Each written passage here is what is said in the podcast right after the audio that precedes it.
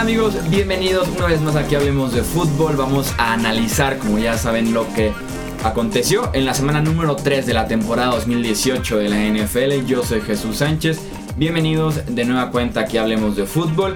Me acompaña para hacer ese análisis mi amigo Rudy Jacinto. Rudy, bienvenido, ¿cómo estás? ¿Qué tal Jesús? Gracias por la invitación. Eh, seguimos sin entender qué, qué, está pasando con la NFL. Es una tan rara y tan fea para los está, pronósticos. Está bien difícil ahorita el, el, la labor de analista. La verdad es que vamos a pedir un aumento de sueldo, no sé, porque está bien complicado el análisis, pero vamos a irle encontrando un sentido, en verdad lo, lo, creo, dos, tres semanitas y vamos a saber quién realmente son contendientes y quiénes pretendientes. Sí, ahorita realmente están muy cerca muchos equipos del mismo nivel que les ves una semana, luego son más cerca de otra semana que mostraron, entonces... Sí, el chiquito le pega al grande, el grande no se, no se manifiesta en los partidos. El muy, muy chiquito al muy, muy grande, entonces... Bueno, muy, muy grande. Yo solo los advertí en la pretemporada, ¿eh? No, yo sí Vikingos de Minnesota, Chargers de la NFC, pero vamos viendo. En los controles operativos del podcast está como siempre Edgar Gallardo. Edgar, ¿cómo estás? Hola, pues sí, como bien dice Rudy, con, con sorpresas y todo muy, muy raro.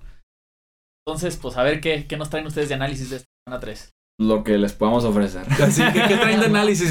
No, nada. No, no, espero nada, la verdad, pero. bueno. Iniciamos entonces para platicar de los principales partidos de esta semana número 3. Iniciamos por el Sunday Night Football. Los Lions dan la ligera sorpresa venciendo 26 puntos a 10 a los Patriots. New England que sufre de una dependencia brutal, o sea, es realmente increíble lo fácil que puedes detener esta ofensiva con tener dos hombres defendiendo a Gronkowski los cuatro cuartos del partido. Eh, la semana pasada fueron 15 yardas en contra de Jacksonville por parte de Gronkowski, ya tenemos los resultados. En esta ocasión son 51 yardas.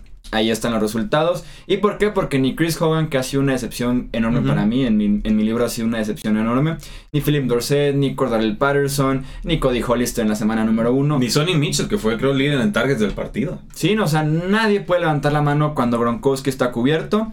Eh, ya no en regresar a Julian Edelman, le queda una semana de suspensión. Y van a depender de Edelman y de la adaptación, que esperan que sea muy rápida por parte de Josh Gordon. O sea, sí, y Julian Edelman, 32 años, regresando del ligamento cruzado anterior roto. temporada fea. Fea. Y, sí. y, y, Josh Gordon, que está una fumada de retirarse para siempre de la liga y que no sabemos si se va a poder aprender libreto de jugadas. Yo creo que sí. Eh, bien, los Detroit Lions un, nos han dado tres caras bien distintas. Sí. Primer partido, paliza, le meten contra los Jets. Segundo partido contra San Francisco, casi hacen la remontada, se vieron un poquito mejor, cubrieron la línea en Las Vegas, para los que les importa eso.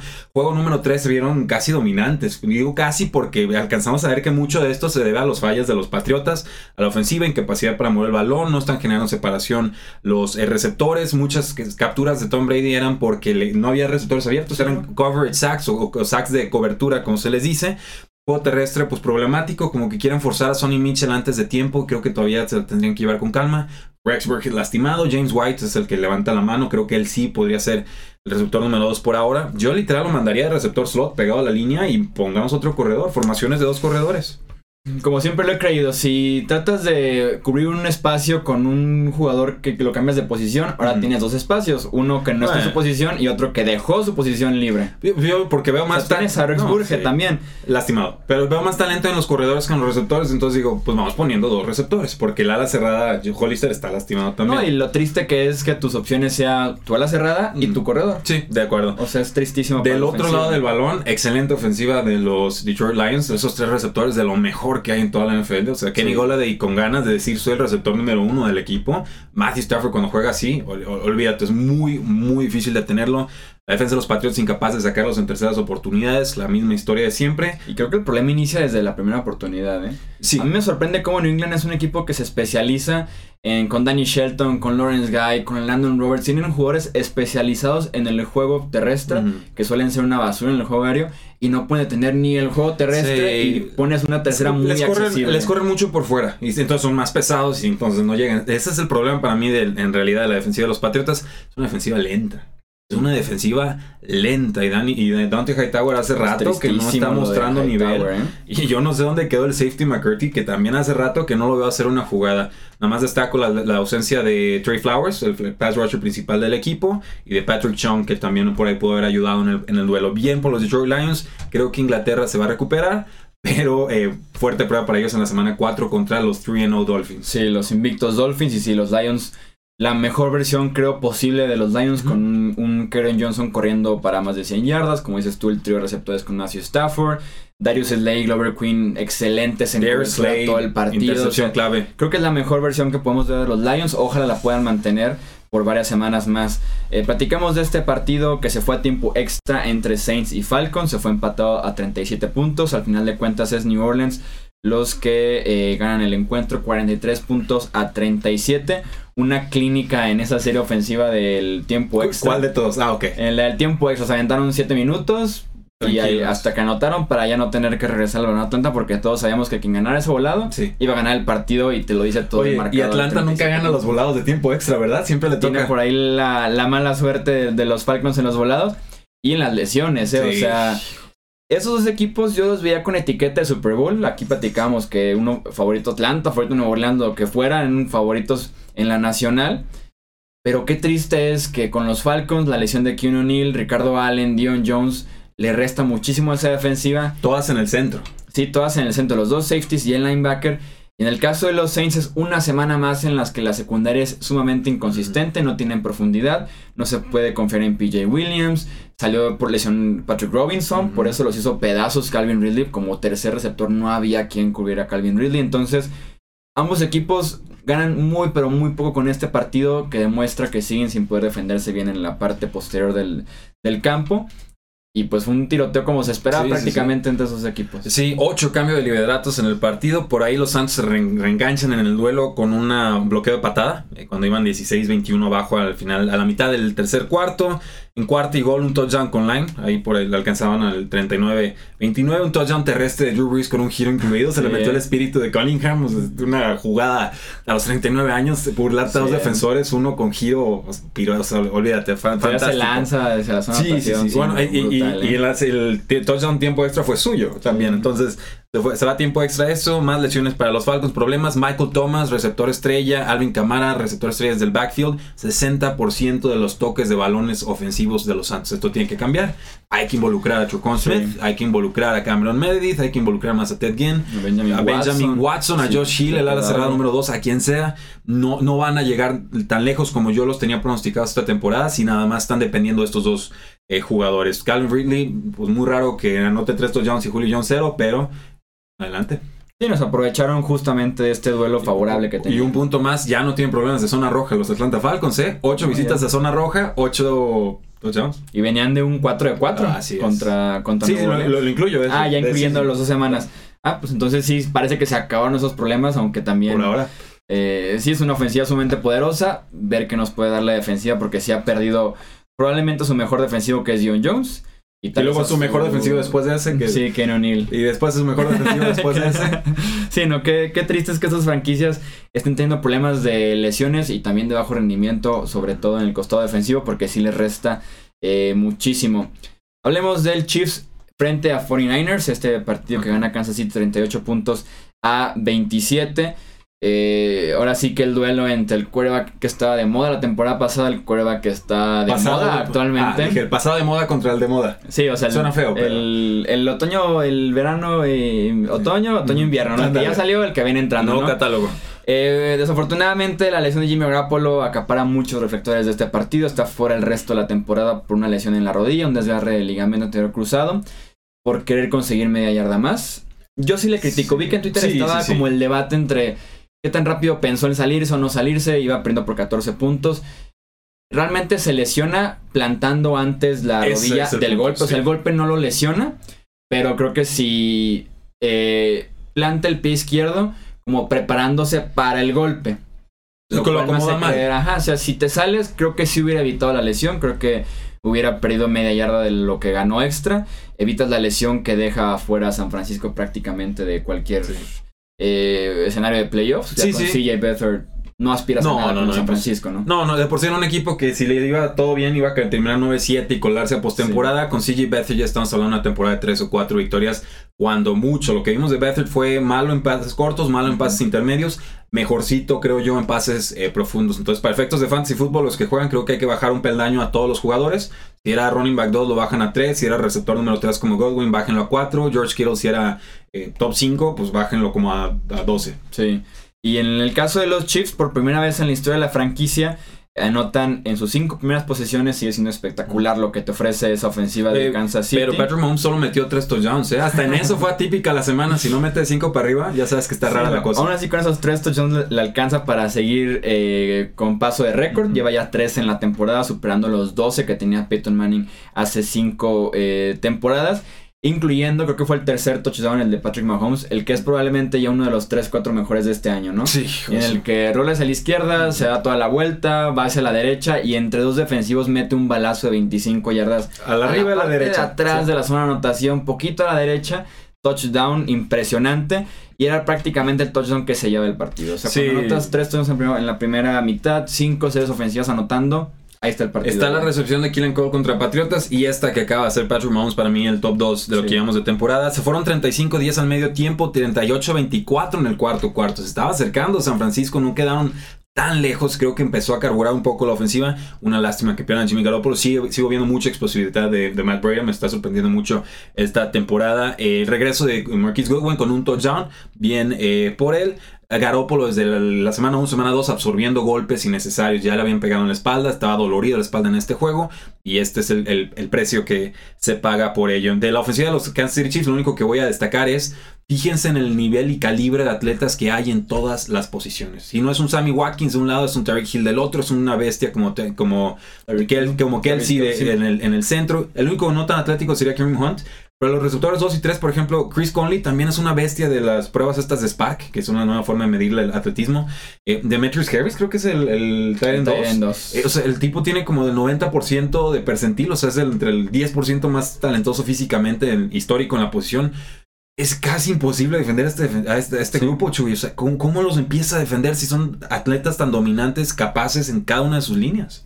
Sí, no, y que han sabido aprovecharlo a la perfección en el esquema ofensivo de Andy Reid, que tiene hasta el fullback involucrado, Sí, que también sea. es atlético, que también te recibe pases, No, no. entonces... ¿Cómo, empiezas a defenderlos? O sea, ¿cómo- imagínate un duelo contra los Patriotas con este calibre ofensiva Sí. como se ven ahorita. No, y creo que ya son nueve los ofensivos que tienen Sí. touchdown de recepción este año de parte de Patrick Mahomes. Y los que faltan, ¿eh? Está a 4 el récord de Matt Ryan y vamos en la semana número No, 3. no. O sea, eso te habla de realmente cómo ha contribuido toda la ofensiva, tanto en esquema y como bien dices tú, en talento y en habilidad atlética, que es brutal lo que te ofrece cada eh, uno de ellos. Vamos a la capital de los Estados Unidos, donde los Redskins vencieron 31 puntos a 17 a los Packers. Yo tuiteaba como de broma. Eh, encabezados del 2008, que los puedes leer en 2018, Mm. y era Adrian Peterson aniquilando a los Packers, Sí. ¿no? O sea, algo que lleva siendo una década y poquito más. Ahora el corredor de 33 años eh, les corrió para 120 yardas en 19 intentos, fueron 6.3 yardas por acarreo, tuvo dos anotaciones y nuevamente te demuestra cómo esta ofensiva de los Redskins es una cuando está corriendo de Sí. manera decente bien Adrian Peterson como fue en la semana número uno, como fue este domingo. ¿Y qué es lo que pasa cuando no está corriendo bien? Que fue la semana número 2, Ujú. que anotaron nuevas nueve Yo lo, yo veo al revés, Chuy. Igual y, y soy muy injusto con Adrian Pearson. Yo más bien creo que él corre bien cuando el equipo se va arriba y corre mal cuando el equipo se va abajo. O sea, No creas, ¿eh? yo, yo he hablado de no la creas y, y le traes ganas a Adrian No, Peterson, ¿no? no, no. Me acuerdo cuando hicimos el análisis de los una- agentes libres Sí, y yo, sí, era, sí. yo era como equipo de Adrian Peterson y tú supuesto. equipo de Marco Murray. Ah, sí, bueno, retiradísimo, ya contrátenmelo al pobre.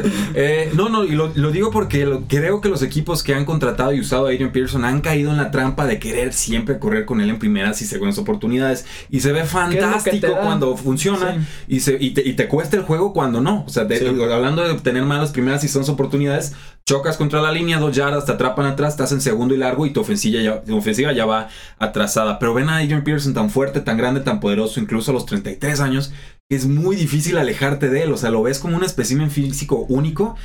Y cuando te funciona es brillante, pero cuando no, como en la semana Sí. 2, olvídate, se vuelve desastroso. A mí me da gusto. Yo estoy por de acuerdo que sí lo condiciona, porque si es de que primera oportunidad está Peterson en el campo, pues Ujú. van a correr por el centro. Sí, o sea, sí, sí, sí, sí. te condiciona mucho como ofensiva, pero realmente fue efectivo al inicio No, del sí, partido y, él, y a partir de Peterson creo que se empieza a establecer el ritmo ofensivo. de en este Redskins juego en sí, este estoy de juego acuerdo. Sobre todo por la falta de linebackers que tienen los, los Sí. Packers. Están muy mermados para detener el juego terrestre. Era un problema que tenían desde el año pasado, pero agravado por eh, lesiones. Digo, yo les decía, Washington tiene con qué pelear. No me gustan los receptores abiertos, pero incluso los receptores abiertos aparecieron. Paul Richardson con un pase eh, profundo. El que sí desapareció fue Chris Thompson. Ahora sí que no había ni necesidad de pasar. Sí. Sí, no, Jamison Crowder y Jordan Reed, cuando ellos están por lo menos produciendo yardas en tercera oportunidad o una recepción de 20, 25 yardas, que fue una constante en ese partido entre Crowder y Reed. El juego aéreo de los Redskins deja de depender en los Josh Sí, en los inconsistentes Paul Richardson y empieza a verse un poquito mejor Alex Smith. Eh, por la parte de los Packers, un partido sumamente sloppy, que es como este término Torpe. de torpe, un ajá, cierto descuidado. De, de mucho descuido, exactamente. Tienes un drop de Randall Cobb en cuarta oportunidad. Y otro en tercera. Tienes un drop ajá, de, también de Randall Cobb en tercera. Tienes un fumble de Randall Cobb en, en una ofensiva ya en el cuarto cuarto. Un drop de Lance Kendricks en tercera oportunidad, Ah, que era como de la 30 banda. yardas, sí. Eh, un convierte en un tercer y 14, no sé cómo, corriendo de un lado del terreno de juego hasta el otro Randall Cobb. Y hay un holding innecesario, ya 20 yardas en, de después. Vale. Entonces, Sí. un partido muy sloppy y tienes también el castigo súper injusto en contra de Clay Eh, Matthews. Dos puntos. Uno. Entiendo que la regla Sí. está bien aplicada. La regla sí está. Si la regla está bien, es como la recepción y no recepción. Las reglas la están aplicando bien, que la regla si una basura es otra cosa. Sí, pero por lo menos está bien aplicada la regla de manera inconsistente, pero está bien aplicada. Pero es una basura Sí. completamente. No, no, esa y, yo les diré en un principio defendí la regla porque sí estaban abusando los defensivos y me lo rompen y sí les ponen todo el cuerpo encima. Hay jugadas en las que claramente se ve que viene con malicia el defensor, malicia excesiva. Y, se le, y, se- y lo cambian hasta de dirección el, el ángulo de la caída y, y que recae sobre el hombro. Hay jugadas que sí deben ser penalizadas en estas circunstancias. Me atrevo a decir que incluso la primera de Clay Matthews en esta temporada casi sí. era sancionable perfectamente. Sí, la segunda, sí. La cuestionable. No. Esta tercera, ¿qué más quieren que haga? O sea, ¿a, dónde se va? ¿Se va a hacer como el del defensive end este de los este, Miami Hayes, Dolphins? que se hizo de lado y se lesionó el ACL. Se movió, él trató de esquivarlo por respetar la regla, adiós rodilla fuera de la temporada. Entonces, eh, la regla está mal, está mal aplicada. La NFL dice que la está aplicando bien y no ni siquiera explica por qué. Eh, una, uno más de la NFL no saben lo que están legislando y no es sorpresa con estos eh, referees. De Randall Cobb, un juego bueno, dos malos, o casi cuesta una intercepción además, un, Sí. un- un pase ahí que le, le falla. Jerónimo Allison está brillando como receptor número 2. Cuidado, creo que Randall Cobb va a estar perdiendo snaps. Jerónimo Allison va a subir a número 2 y por ahí podrían probar alguno de los novatos o incluso deshacerse de Randall Cobb para liberar algo de espacio salarial y buscar alguna piececita en el mercado si, si es que no, no mejora la ofensiva. Sí, sí, por si ya había ciertos rumores de un posible cambio de Randall Cobb. Tal vez estos tipos de partidos puedan ser el, ca- el- el clavo. Mándenlo a los Patriotas. No puede ser peor que Philip Dorset. Sí, ¿no? Digo, y a mí me Les- gustó la semana 1 podría de Philip. Dorset, pero el 2 y 3 ha sido, ha sido flojo. Cerramos ese análisis con el clásico de Los Ángeles, este primer enfrentamiento entre Rams y Chargers desde que las franquicias están eh, los dos ya en California. La ofensiva de los Rams es brutal, o sea, 521 yardas, eh, 33 conversiones de primero y 10 tuvieron esta ofensiva de los Rams. La semana 1 te, atacan con Todd Gurley, la semana 2 es el turno de Brandon Cooks y esta semana número 3 el turno de Robert Woods con 10 recepciones, 104 yardas, 2 touchdowns y yo insisto, es el mejor partido y es la mejor versión que yo he visto de Jared Goff. Sí. Sumamente preciso, con muy buenas decisiones. El pase a Woods al fondo a la derecha entre dos Es receptores. brutal, ese, ese Dios pase mío. es hermoso. No, no, no. Rogers lo intenta y no le sale, ¿eh? oportunidad, O sea, algo así muy normal, o sea, no, no, no un touchdown o algo así, un pero... absurdo, un sí, absurdo. o sea, no es nada más un game manager, está creciendo y por algo fue primera selección global, siempre tuvo un buen procesador. Lo único que hace Sean McVay es optimizar sus decisiones para que pueda brillar, nada más. Sí, aprovecharse de su precisión que parece que Y- nació y, con si ella no me. Creen, vean cómo está jugando Mitchell Trubisky ahorita, ¿eh? También le están haciendo un rediseño ofensiva y no está carburando. Yo me estoy preocupando mucho por él. Sí, no, en el caso de Jared Goff, de verdad da miedo la versión que está mostrando esta ofensiva y específicamente el coreback de, de los Rams. Oye, ¿y Brandon Cooks no le quería bien a los Patriotas estos días? O sea, in- inmediatamente 100 yardas touchdowns, ¿no? O sea, se entienden de volada y era la pieza que buscaba Sean McVay desde el año pasado, la consiguen y dices, ¿no se apresuraron un poco en soltarlo? ¿No será? Ellos sí quisieron pagarle y están viendo los resultados, ¿no? Ya es. tuvo un partido muy bueno y constantemente está produciendo en ese rol limitado. No le están exigiendo como tal, le exigen en Nueva Orleans, como exigen en Nueva Inglaterra, porque tienes a, a Robert Woods, a. Cooper Cup. Abrir el campo para que lo de abajo pueda funcionar, es lo que no tienen los Patriotas. Y en el caso de los Chargers que pierden este partido, son otra vez errores muy Chargers. O sea, errores pequeños, pero que tienen una repercusión gigante en el partido. El primero de ellos, la intercepción muy buena de Derwin James, que se cruza, se adelanta al pase de Jared Goff y lo intercepta en su propia zona de anotación, pero se sale en su yarda 1. Cuatro jugadas después, bloqueo de despeje, touchdown de los ¿Quién Rams. lo hubiera pensado, verdad? Y luego tienes, eh, vas perdiendo por 15 puntos en la yarda 8 de los Rams, último cuarto. Y pateas gol de campo para hacer un juego de dos posesiones, un juego de dos posesiones.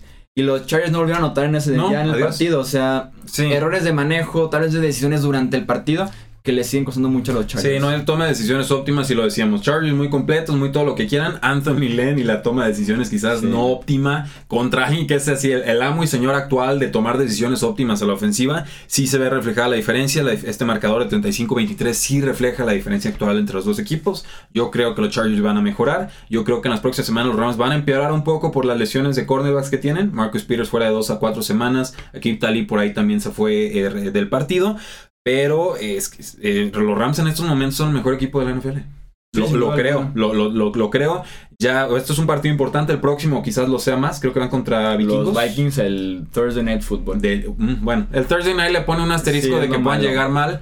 Pero eh, si ganan ese partido, entonces ya me empiezo a creer, oye, estos Rams ya aparte de ser cohesivos, pues están listos Sí. y ya le están ganando equipos que se dice son contendientes. Sí, porque han ganado todos sus partidos por doble dígito, pero estamos hablando de Oakland, Arizona y este partido de los Chargers.